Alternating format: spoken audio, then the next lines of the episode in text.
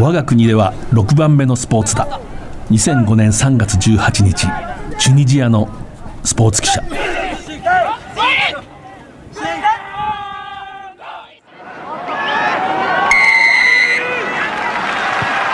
藤島大の楕円球に見る夢。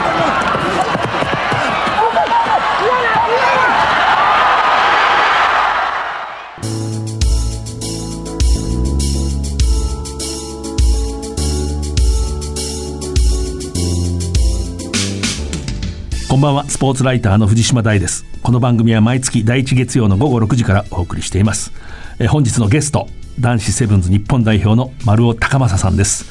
えー、まずはこの1ヶ月。高校ラグビーの花園決勝神奈川の桐蔭学園が8対5で東福岡を破りました。3大会ぶり4度目となる全国制覇です。中身のある試合でしたねあれ。緊張感のあるレベルが高かった。1月13日大学選手権決勝が東京の国立競技場で行われました。帝京大学が創部100周年の明治大学を34対15で破り3大会連続の優勝を飾りました。落雷でこう試合がしばらくこう中断をする。雪もちらつくという中でね後半帝京がやっぱりこう集中力ありましたね。明治がちょっとこう攻め急いだというかそんな感じかな。藤島大の楕円球に見る夢。この番組はラグビー女子日本代表を応援する西南商事。日本代表を応援する SMBC の提供でお送りします。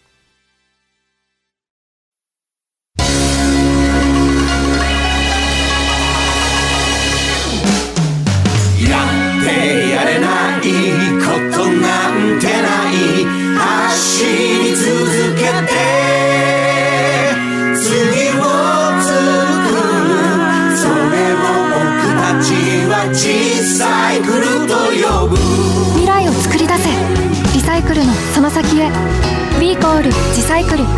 西南商事。社会人生活が始まった。さあキックオフ。一人で大きな仕事に思い切りぶつかって。激しいタックル。一人で初めて契約を取って。トライ。初トライです。その時初めて知った。応援席湧いています。俺は一人じゃないって。共に前へ。SMBC はラグビーを応援しています。スポーツライターの藤島大です。ゲストは男子セブンズ日本代表の、えー、丸尾高正さんです、えー、よろしくお願いします。よろしくお願いします。本当忙しいところ来ていただいてスタジオまで、えー、これまあ昨年の11月ですね、11月19日か、あれファイナル、はい。えー、香港との試合、あの最後、劇的な、まあ、トライをして、はい、まあ、オリンピックを決める、パリ行きを決めた、まあ、当事者ですねで。ちょっと先に私の方から略歴を紹介します。幼少期に2学年上の兄、龍太郎さんの影響でラグビーを始めました。川崎市ラグビースクール。で、2005年に早稲田実業の初等部、まあ、小学校ですね、そこに入学をして、中等部、高等部、大学に進学。早稲田大学3年時には大学選手権で優勝。4年でキャプテンを経験しています。大学を卒業後、英国、イギリスに留学をして、その後、まあ、現在、神奈川たまり場クラブに所属、7人制ラグビーの、まあ、日本代表としてパリ五輪の出場を、まあ、目指している。まあ、出場権を取りました。自分がそこに、まあ、出ていってメダルを獲得することを目標としています。同時に、オックスフォード大学入学のための勉学も継続中であります。現在のサイズ185センチ94キロ。日本代表セブンズのキャップ17。これはね、一つの大会を一つのキャップと数えます。よろしくお願いします。よろしくお願いします。で早速ですけど、まああの11月、はい、大阪の試合、はい、えー、決勝のあれ多分こう時計の針は8分ぐらいですかね。はい、つまりもういわゆるインジュアリータイムというか、はい、に入ったところで腕を伸ばしてトライをして、まああれで決まったんですけれども、はい、ちょっとあそこはまあなんとか振り返ってもらうというか、あの日どんな感じだったんですか？いつもと変わらないっていうのがあって。うんまあ、朝はいつも通り勉強して、うん、その後試合会場に向かい、うん、で、まあ、セブンズは2日1日で3試合2日で6試合ぐらいするんで、うん、まあ、その大会は5試合かな、でしたけど。でまあ試合中は本当に、まあ、決勝は本当に先制されて、ああこう結構あやばいなと思って。でなかなかアタックも継続できず、うん、いいところで反則をしてしまいと。そういう悪い流れもありつつもうこれはもう無理かもしれないとか、うん、そんなことを思いかけながらも、うん、でももうワンプレーもうワンプレー、あと1分頑張ろうっていうのを続けて。でまあ最後にああいう瞬間が来て、まあそこはボールを受けた。うん、あれボールを置くの簡単じゃないですよねあれ。簡単じゃないですけど、まあ、変に落ち着いてたなって思っててあの瞬間は。なんかあれは別に全く賭けには出てなくて、うん、確かに一見見るとこう思い切って飛んでるように、うん、こうかけ一か八かに見えるかもしれないですけど、僕の中であの時はすごいあもうトライだと思って、でトライできるからボールを置こうってそんぐらい落ち着いてたっていうのがあれはね私あそこで回るほどよかったって思ったんだけれども、それはねあれトライ慣れてる人がいるんあそこね。多分ね子供の時からものすごくたくさんトライしてる。と思う。だからなんかあ大丈夫だっていうこの問題ないっていうような感じがしたんですけどね、まあでもうオリンピックがこう現実になって、はい、まあ、本当自らがまあ選ばれなきゃいけないし、まあ、負傷のリスクももちろんあるんだけれども、はい、今こうパリに向けてどんな心境でこう日々を送ってるんですか？すごい楽しみである一方、やっぱりオリンピックをこう目の前にするといろんなプレッシャーとか不安とかもあるのも事実でいろんな感情が毎日巡ってるんですけど、まあでも日本は今世界の中で全然強くないでその日本がどう世界を驚かせるか、うん、それもすごい楽しみですし今のジャパンはもう完全にこう発展途上のチームであって、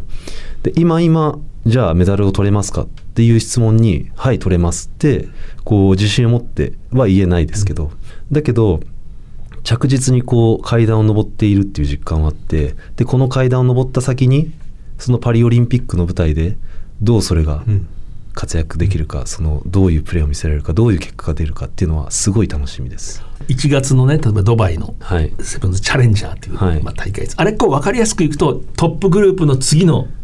ループの、まあそうですね。まあ、大会ですね。上にこうニュージーランドとか、南アフリカとかオーストラリアがいてその下の1個下のグループで。であれこう活字の記録で見ると結構負けるし5位で終わってる、ところが選手のコメントや、はい、ああいうのを読んでいくと非常にこう前向きな発言が多い。そうこれ実感ですか？これはもう実感ですね、やっぱりパリオリンピックの予選11月の予選もそうだったんですけど、うん。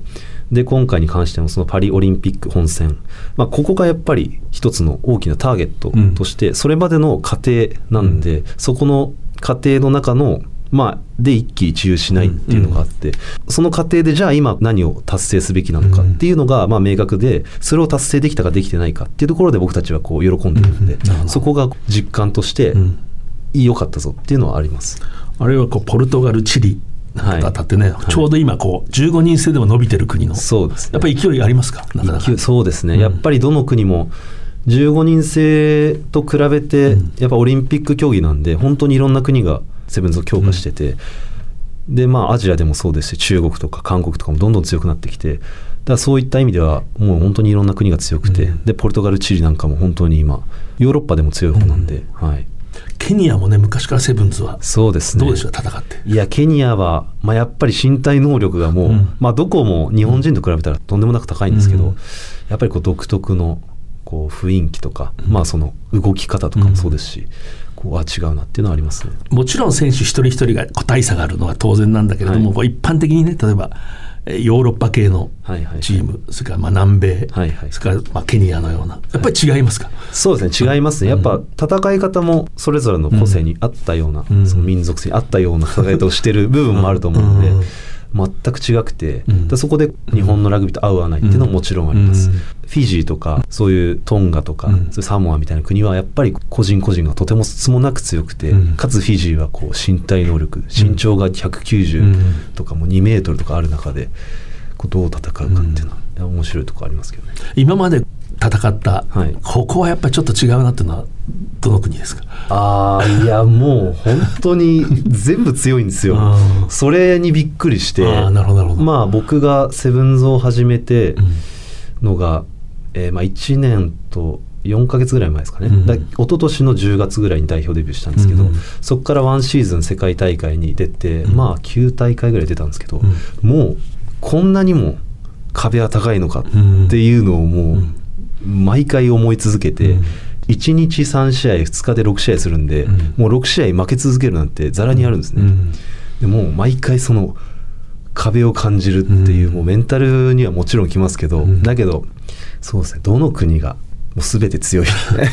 例えばフィジーとは戦ったことある、はい、フィジーありますね、なんかあれ同じスポーツやってるのかなって思うぐらい何もできず終わるっていう試合もありますし、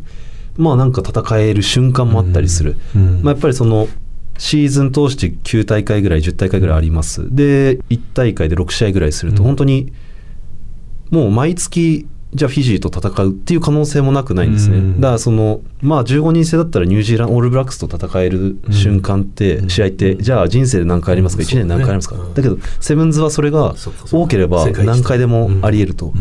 でそこでこうトライアンドエラーできるのはすごい面白い部分でありますけど、まあ、セブンズこう一般的には身体能力の差が如実にん。こう顕著に現れるスペースがある分、うですね。まあ僕なんかも一応こう書いたりするんだけども一方で番狂わせの可能性もある。そうなんですよ。そこがすごい面白いところで。鳴らすと鳴らすと日本がずっと勝ち続けるの難しいけどそうなんですよ。まさにパリにピタッと合わせるとそうなんですよ。一発できる。そうです。その一発の面白さはあるなと思ってて、まあ香港のあの予選の決勝のところもそうですけど、あれが実際に本当の自力ではどっちが上だったかっていうのは、まあわからないですけど、だけどその一発があり得るっていうのが、セブンズの怖さでもあるけど面白さでもあると、はい、今その、まあ、サイモン・エイモーさんという、まあはい。コーチ。かつて英国代表もやりましたねリオ統括でイングランドももちろん、はい。オリンピックの時は全英国なんでえーどんな指導者ですか？一言で言うと。まあプロフェッショナルであり、いや一言じゃないな、めちゃくちゃ賢いですね、ん。もうラグビーナレッジもそうですし、それ以外の部分例えばこうどう組織を作っていくかとか、その組織を目標に持っていく導き方とかもそうですし賢い、なるほど。はい。まあボスはね賢くないより賢い方がいいですよね。そうですねまあ当たり前だけど。はいあとチームメイトの、はいまあこれ一人一人言ったら時間がないんで、はいこの人はなかなかなびっくりしたみたいな人いますか？びっくりした。うーん、そうですね。セブンズはやっぱいろんな人がいるんですね。で、まあ、林大成さんあはやっぱりこう、ズうんうん、いろいろ経験してるな。それはいいことも悪いこともそうですし、うんまあ、そのラグビー以外のこともん挑戦してるし、うんあの、本当に面白い人だなと思います。本当にこうセブンのね専属でそうです。よくこれテニスの言葉ですけど昔サーキットをめぐるスーツケースの中に暮らすっていう言葉があって私その言葉好きなんだけど、そんな人ですよね。そうですね。本当にそんな家がないっていう噂がずっとこうそうですね彼には自宅がないって、はい。最近、本当に最近、家ができたみたいな話は聞きますけど。旅の生きてるもそううですもうずーっと家はなく、その放浪し続けみたいな、東海大行政東海大学で一時キャノンにこう所属をしたんだけど、もう本当にセブンズのために日本協会専属になってる。うん。まあやっぱり何のために生きるかみたいなのが まあすごい僕も よくわかるなっていうあーまあちょっとそこが重なる。そうですね。はい。聞いとかなきゃいけない話を忘れないうちにと思ったけどオリンピックを決める決勝の当日の朝もいつものように勉強をした。はい。これはあの要するにオックスフォードに入るための勉強。そうですね、ずっと知ってるんですけど。それどうするんですか？ホテルの部屋の中で勉強するの。そうですね。ホテルの部屋の中えでなんか英語の勉強をして、他にこうちょっと数学の勉強してみたいな感じで、なんかこうオックスフォードを受験したことはもちろんないんで分かんないんだけども、はい。い、わゆる参考書みたいなものがあってそういうもんじゃないんでしょ。そういうもんじゃないんですよ。赤本みたいなのがあるそうなんですよ。一発試験で合格っていうものじゃなくて、すべて AO みたいなもので、まあ、あの死亡理由書だったりそのテストのスコアと、まあ、自分の略歴とっていうものをこうそうあと面接ととか総合的に判断されるもので、だから答えがないんですけど、うんでも一応英語なんかこうしっかりやってそうです。そうすると朝起きてなんかチームのルーティンがあるでしょ？例えば何かこう、まあ、飯を食って。朝の何時頃例えば決勝の日は何時から何時まで勉強したんですか、決勝何時 いやでも1時間ぐらいですかね、うん。朝。朝の1時間、ん。朝ごはん食べた後にまあ少し勉強して、でもう出なきゃいけない時間だったので出てみたいな、そこでこう YouTube を見ることもなく勉強するわけです。本当にそのクソに向けてこう勉強を日々してると、ん何もしない時間っていうのが時間が自分にとってストレスになっちゃって。ああそうなるほどなるほど。そうですだだらだらしてるっていうのがそれがストレスになっちゃう。もうそこの域に達したら締めたもんですね人生。いやいや結構大変なんですよ。常にオンってことなんですよ。結構それが最近は困ってます。私あのなんか数年前にあのオックスフォードとケンブリッジの面接の問題はいはいはい問題が文庫本になって出たんですよ、はいはい、私あれすごい面白くてこうよく読んでたんだけど、えー、今ちょっとその生物の名前ど忘れしちゃったんでカタツムリとか例えば、えー、カタツムリに人格はあるかじゃない。人格じゃないな。はい、はい、なんかこう特殊なもの悲しみはわかるかとか、そういうこと急に聞くんですよね。あれも答えがないことをいかにこう相手を説得するかとかでしょ。そうなんです、ね、あるいは動揺しないかとか、はい。まあ、だから答えのないものをどう考えて、うん、でそれをこうどう形に落として実行するかっていうのは、まあ多分この先のその卒業した後の社会でもそう多分、うん、卒業生はそういう問題に直面していく、うん、その簡単な問題だけではないと。丸尾選手の個人のこういろんなことは後でもう少し聞きますけど、はい、セブンズにちょっともう一回戻すんですけど、はい、まあ、15人制をずっと大学でやってきて、はい、まあ、決勝に出る優勝する、まあ、トップ級でやってきてパッとセブンズに行って、どうでしたか？いや最初はまあ言うてもラグビーだと、うん、だからその大丈夫だろうなと思って、うん、まあそういう何も知らないからこそ飛び込めたっていう部分はあるんですけど、うん、いざやってみると全く違くて。でもっとこう個人個人の身体能力だけに任せたものかと思ったら、全然違くて。もうそれはもちろんあるけれども、そこにこう組織7人だけど組織としての戦い方とか、チームとしての戦い方っていうのが全部あって戦略もあってっていうのがまずびっくりしたことで。でまあ15人制と比べてセブンズはまあ僕合ってんのかなっていうのは最近は思ってます。私もこの話を最初聞いた時いいとこ目つけたなと思ったな。ものすごいセブンズに向いてそうな、はい、まあ15人制をやりながら足が速い方だったんですけど、うん、どこまでこの足の速さって、うん、そのトップリーグリーグワン行って使えるんだろうってふと思った瞬間もあって大学生の時に。でこの武器は別にそこまでその15人制において武器になりきらないなっていうところも思ってたんですね。だけど健康セブンズに来てみるとまあ武器にはなんないですけど、僕の速さでは、だけどこう戦える土俵にはいけるぐらいの速さにはあるんで、まあとにかくあの早稲田のナンバーエイト私創日の時早稲田実業の時に見てあこれ日本のナンバーエイトが出てきたなっていう、あれ要するに静止した状態からスッと加速する、はい、ここがもう天下一品で、まあ、前この番組も出てくれた伊藤武臣。あの人もそうでしたけど細身で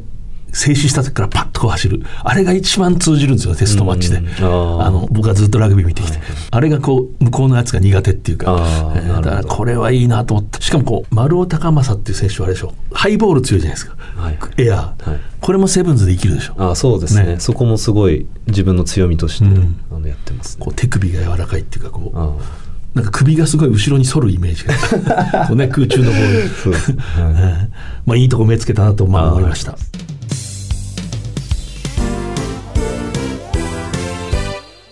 えー、本日のゲスト、男子セブンズ日本代表の、まあ、フォワードですね。プロップのところに入ったり、まあ、いわゆるフッカーのところに入ったりする。フォワードとこう呼ぶのが一番正しいような気がします。えー、丸尾高政さんです。ちょっといくつか聞いていきますね。こう、リスナーでやっぱり学生ラグビーのファンが多いんで、はい、早稲田でキャプテンをした。決勝まで導いた、はいうんうん、あれはパンデミックあのコロナの年でしたよね、ね、最初の天理大学にまあスコアから言うと完敗する、はい、今振り返るとどうですか、まあ、あの1年と言ってもいいしあの試合と言ってもいい、うん、まああの1年はもう日々まあ試合もできない、うん、春とか全くできないし。で本当にこう一日一日を決勝で戦うかのように、うん、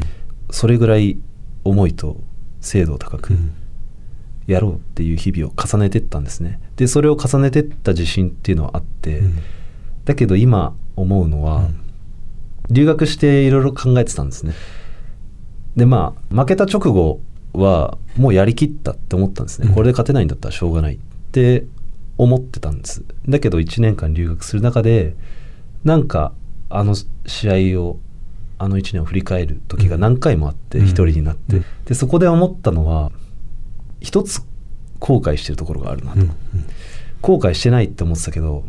あったなって思って、それは決勝の週になって、こう準決勝勝って、なんかこう自分たちがもうストーリーに乗ってるかのように、うん、もう主役かのように、うん、あとはもう勝つだけど、うん、その先が見えちゃったかのような感じだったんですね。だからその1週間でさえ一つずつ階段を上らなきゃいけなかった。その一番、一番大事な週、だってそこをやっと土俵に立てた、荒ぶるをつかむかつかまないかっていうやっと土俵に立てただけなのにあたかも荒風呂を取ったかのように、うん、もう決まったかのように1週間を過ごしてしまった、準決勝提供でしたっけ？そうですね、まあ、提供に、まあ、難しい相手をそうですね、う。ん、でまあそうですね。で特にその1日覚えてるのは、まあ最後に上げる練習があって、コンタクトとかも激しくやる中で、こうどこかみんなお気に入ったというか、まあ怪我もしたくないし、最後のこの練習をちょっとお気に入ってしまった分があったんですね、そこだなっていうふうに思ってて、まあ、お気に入ってちょっとこう調整的に。調整的に。そこでさえ本気でぶつかり、また一段と登らなきゃいけなかったものを僕たちは登れなかったと。あそこの試合完敗ですけど、じゃあ本当にその勝ち道はなかったのか勝てなかったのかって思うと、そんなことはないと。あそこでこうしてれば。でまた嫌な話ですけど。もうこれ初めて聞きましたけど外から見てる、まあ、解説とか、まあ、記者の目から見ると、はい、天理とちょっと練習量が違ったなっていうイメージが、うん、やっぱ体のキレが、まあ、パンデミックの年っていうのは学校の環境とか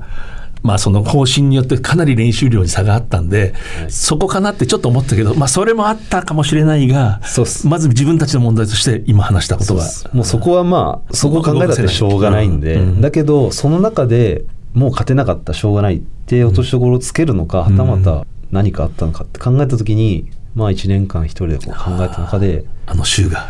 あれはやりきれたとは言えてないなっていうふうに思ってて。なるほどね。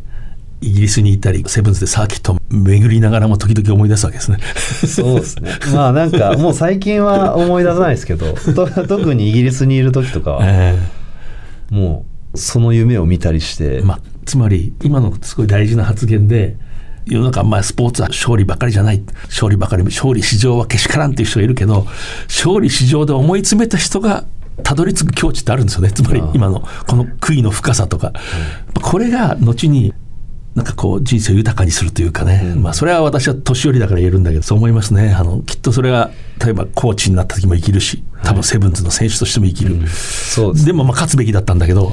そうなんですよね。そこが難しいところですけど、うん、で多分その先にこうスポーツだけじゃない人生は勝利だけじゃないっていう、ね、まあ多分そのことをよく考えてるんだと思うんだけど、それでまあセブンズにオックスフォードに行くことになってイギリスに行く、まあ、勉強を始める、まあ、受けたんでしたっけ？受ける。受けてダメで。最初は壁が高い。まあそれは普通そうですよ、はい、ネイティブスピーカーじゃないんで。イギリス人が落ちるんですからね。でそこで自分でセブンズと思った。はっと思った。えー、っとそうです。自分で思ったんですけど、うん、まあそのオックスフォードには必ず挑戦したくて、うん、でもう一回挑戦したいって思って、うん、だけどその次の年に入るためにその次の年にまた受験する。それまでの期間でどこまでその合格率を上げられるんだろうって考えた時に、いやこれはまたちょっと違う方法を考えなきゃいけないなって思った中で、オックスフォードに入るためにラグビーを始めると。というかオックスフォードに入るためにプロアスリートになろうと思って。でそこがまあその順番が面白いですね、うん、そうなんですよね、うん、でまあ、そのオックスフォードの入り方をもういろいろ考えて、で調べてで卒業生とかも全部見てそのアスリートから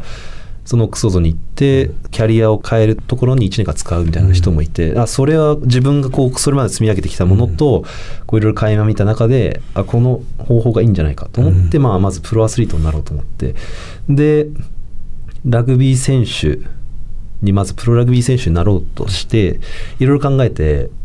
まあリーグワンでやってもいいけどちょっと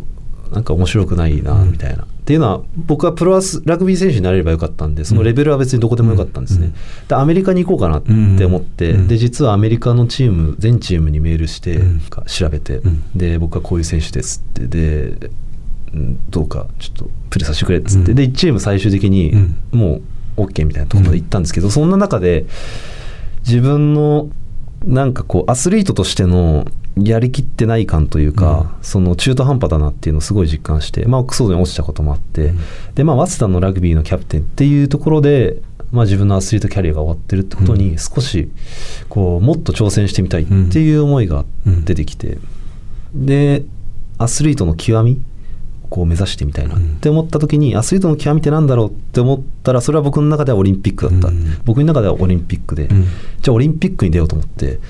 でオリンピックに出るためにはどうすればいいんだろうなと思って、でまあ一応全競技見たんですね、スポーツ。でまあ最後にこうセブンズだなと思って。じゃあセブンズやろうと思って、うん、まあオリンピックに出るためにセブンズを始めたっていうのが。結局それも自分で動いて、まあ、日本協会なんかにアプローチしていく。そうですね。帰国してから、うん、はい。大学の監督相良さんにコンタクト取ってそれを紹介してくださいっていうとこから連絡取って、だけど、まあ、監督がその時そういうことサイモンさんに変わるタイミングだったんで、新しくその人材発掘みたいなのをしたいっていうタイミングでそこに来てくれ、ちょうどよかったはい、ちょうどよくてそこで来てくれって言われてじゃあそこに向けてやろうと思ってそれが8月ぐらいですかね、そこに向けてこうずっと動いてでそこで選ばれてるっていう。結構自分で考えて自分で決めて自分で最初に動くっていう。これ言葉にすると当たり前だけど意外と日本のスポーツ選手でそれできる人少ないですね。やっぱりいい選手ほどいろんなことをお膳立てしてくれるんで、はいはい、それだけでも貴重なんです。でそれがまさにこうイギリスの教育なんかが求めてることじゃないですかね。自分で考えて自分で動く、ねはい、で自分の言葉でこう、はい、人を説得するみたいな。でまあそのそういう道を選んだんだけれども一方でそのイギリスにいる時に、はい、ですよね。あの、えウクライナロシアが侵攻して。そうですね。その後ポーランドに飛んで、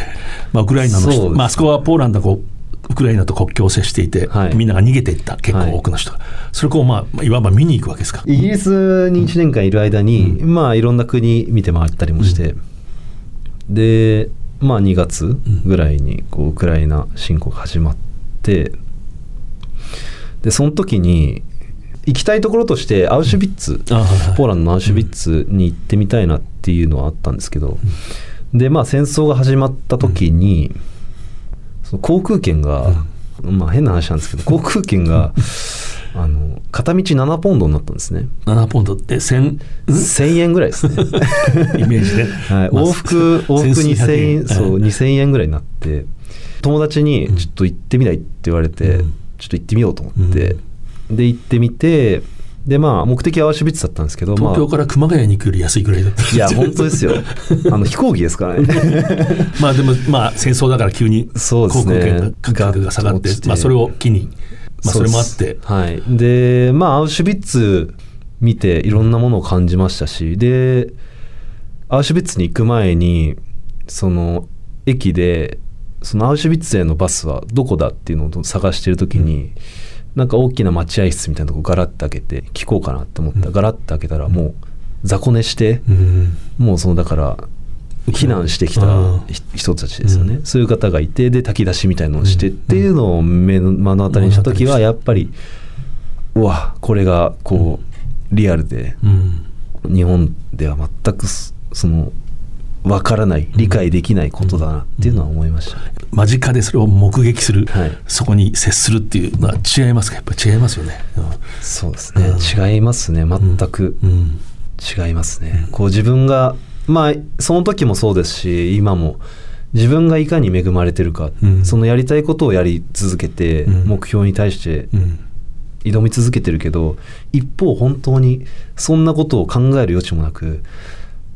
うん戦争だったり、うん、まあ災害もそうですし、うん、でまあその日生きれるか死ぬかみたいなことになってる人たちもたくさんいる中でまあそういうのはなんか目の当たりにするのは、僕にとっては非常に貴重な体験でした、結構その留学を機に、はい、世界こう回ったんですか？何カ国かさっきそういう話。そうですね。えっと留学の時にの1年間で日本代表がヨーロッパに来た時とか、うん、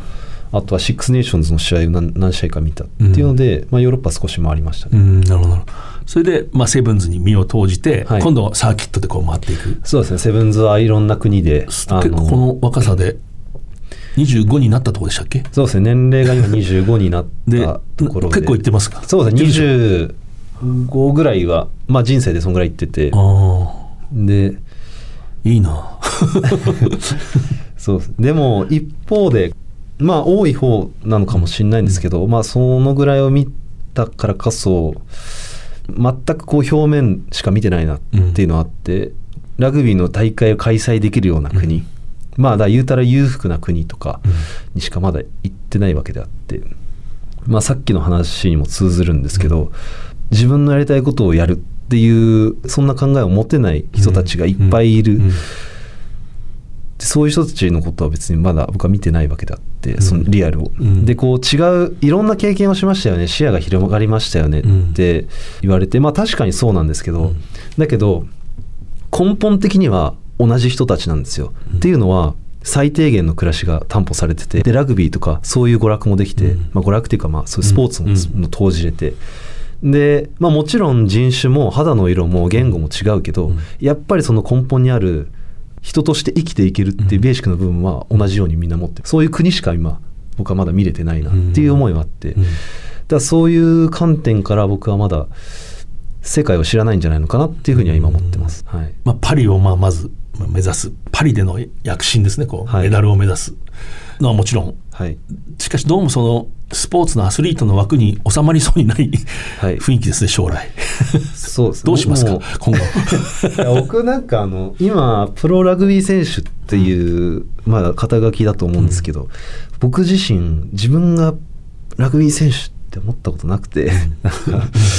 なんか特殊ですね。じゃあ何なんだって言われたらよくわかんないんですけど、うんでも自分をこうプロラグビー選手って思ってないようなところがあるんですよね。っていうのはまあラグビーだけをやってるわけでもないしラグビーをやることが自分のゴールにはなってないんで、うん、うん、っていう感じですかね。でもラグビーをこう一方でしばらくトップレベルで続けたいっていう気もなくはないでしょうきっと。そうですまあだからいろんなことを持ってて、うん、でこうなったらこうこうなったらこうっていうそのプランもいっぱいあって、選択肢もあってでまあそれを広がるようにいろんな準備はしてて、でまずまあラグビーに関しては2024のパリまでまずやりきって、でその後やるかやらないかはまあパリをやりきってから考えよう、そこをやりきらなければ、もうその次はないし、じゃあ28年とかに先に見据えてたらパリはもうなんか適当なものになってしまう、うん、まず24までやりきる、うん、でその後にオックスフォードに行くのか、うん、はたまたこうラグビーをするのか、また違う道を選ぶのかとかいろんな選択肢は今考えてますけど楽しみではありますけど、オリンピックあってオックスフォードがあって、はい、なぜそこだって聞かれるでしょでもそうですね。短く言うとどうですか？短く言うともうロマンですね。あなんか、究極に突き詰めると原稿ができないようなことであって、もう憧れとか、夢なんだよっていうところに行き着くもので、まあそういうものが自分のやりたいこととしてもう達成したいこととしてこう浮かんでくると、でだからそこまで行き着くとロマンというか夢っていうもの。先ほどオリンピックが自分にとってねやっぱりこうアスリートの究極だ、はい、私もこの仕事柄オリンピックのこう金メダリストに何度かあったりインタビューしたことあるけどプライドのレベルが明らかに全く違いますね。違うあのオリンピックの金メダリストってなんかこう日本のレスリングの選手僕はじっくり話したことあるしあのロシアのカレリンっていう無敵のレスラー。なんかね自信と誇りがこう異次元。オリンピックの金メダリストって違うなと思った、なんかやっぱり人間を変えるなあれは、まあだから間違ってないんじゃないですかロマンっていうのは。そうそうだといいですけど、うん、まあ、オックスフォードもね、まあ、ラグビーがあって学問っていうとなんとなく浮かぶ、はい、まあ、最高峰に近い。ですね、ケンブリッジ好きの人はなんでうちじゃないの？って言ってまあそこは自分の早稲田の 学生時代に、うん、早稲田のラグビー部がオックスフォードと関係があってなるほど。そうかそうかそこから来てるものがあります、ね、で、まあ、まずパリだと、はい、で先ほど今成績とは別にセブンズのジャパン男子のジャパンいい感じになってきてるはい、どこが良くなってますか？やろうとしてることが明確で、それをまあやろうとしてって、うん、っていうところがまずよくて、うん、日本にしかできないこと、うん、まあその小さいけれども俊敏性だったりとか、そういうまあ戦略的に戦う部分とか、そういうところを生かしてこう相手より勝る。でまあスローガンとしてあるのがファースターブレイバーっていうそのより早くそして勇敢にっていう部分で。抽象的になりますけどそれができてるなより早くより勇敢に。その時にはやっぱりこうリスクを負って勝負に出なきゃいけない瞬間があるんですね。そのたった14分の中でも、だけどそこをやっぱり弱き者が弱者が強者を食うためにはそこの賭けに出て勝たなきゃいけない。っていうのをできてるし先にこっちから仕掛けなきゃいけない。っていうのを、まあ、できてるのかなって、うん、そこをこうなんかこうつかめた実感っていうのがこの前の大会にはあったし、はい、しなくてはいけないことにブレがないっていうのはまあチームの進み方としては強いでしょうね、うん、そうですね、うん、それは本当にそう思います。そこをこの時点で選手が例えば信じてなかったらもう何をやっても無駄だろうし、なるほどなるほど、まあ、楽しいですか？でもこうセブンズの旅暮らし。これからまあね例えばキャンプがあって、はい、次ウルグアイのモンテビデオ、はい、楽しい。サーキットがあって、うん、そうですね。もちろん大変なこともたくさんありますけど、うん、もう移動ばっかりで疲れますし、うん、プライベートもないとか、いろいろ大変ですけどまあだけど総じていい経験,、い。い経験でまあ自分にとってはいいプラスに働いてあの航空機で移動する時のコツは何ですか？コツいや あれうまい人いるじゃない？うまくやる人。まあ頑張って時差をその行く国に合わせて寝たり起きたりしてみたいな、うん、飛行機の中で頑張って直して、うんえー、まさにスーツケースの中に暮らす、そう、ね、今、まあ、青春とは言わないか、まあ、人生。いや、そうです、うん、まあ、今しかできない、うん、そのいろんな、そのラグビーが終わった後のキャリアのことも考えて、うん、その将来的に成し遂げたいこととか、まあ、プライベートの結婚とか、まあ、子供ができたりとかいろんなことを考えると、まあ、今しかできないことであるなって思うんで、それをできてる、してそことやりたい目標と合致してるっていうんだったら、まあいいなと思います。僕あのラグビーをやりたくてやってる瞬間っていうのはこれまでなかったんですね。っていうのは、うん、まあその常に、まあ、大学の時は早稲田で日本一になりたい。アラブルを取りたい。で今だったらオリンピックに出たい。オリンピックでメダルを取りたい。でそういうもののための、まあ、手段っていうのが僕にとってラグビーで。だそのラグビーをやることが必ずしもゴールになってないっていうのが、まあ、僕のラグビーに対する考え方です、ね、常にこう手段というか、それを達成するためのツールというか。結局それまあしかしある意味思い詰めてのめり込まないと目的は達成できないんで、うんうん、非常にラグビーを深くするってことですよね。そうですね。だそのためにこう極めるっていうのももちろんあります、はい、まあパリに集中してるっていくのにもう一回重ねていくのも野暮ですけどこうラグビーじゃない道がその先にあるとしたら例えばアカデミズムに行くのかビジネスに行くのかとか、はいはいはい、ジャーナリズムに行くのかとか、はいはい、それはなんとなく決まってんの？いやなんとなく決まってますし、そうですね。自分の大きな枠の中でどう社会に関わりたいか、うん、日本社会に関わりたいかっていうところからどんどんどんどん落としてって今があるんで、もちろん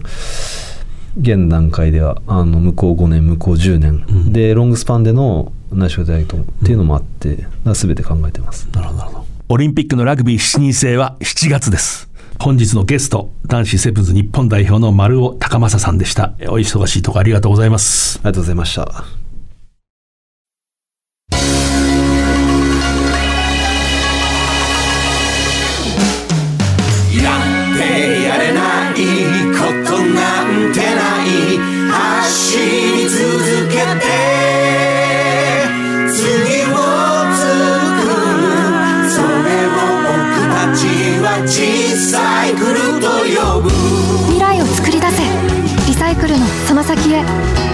ール自サイクル。西南商事。社会人生活が始まった。さあキックオフ。一人で大きな仕事に思い切りぶつかって。激しいタックル。一人で初めて契約を取って。トライ。初トライです。その時初めて知った。応援席湧いています。俺は一人じゃないって。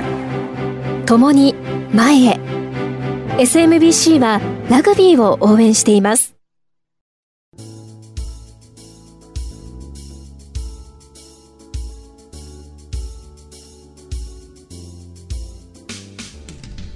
我が国では6番目のスポーツだ。これは2005年3月18日香港ですね。ラグビーのセブンズのワールドカップがあって私取材に行っていたんですけれども、まあ、プール D いわゆる予選のグループでチュニジアが南アフリカ代表を19対12で破ったんですよね。私もびっくりしましたねあれ。チュニジアがラグビーで南アフリカに勝つんだと思ってで私の記憶だとこれ記憶に基づいてるんで6番目っていうのはもしかしたら8番目かもしれないんですけれども1人だけスポーツ記者が来てたんですねチュニジアの。踊るように喜んでいて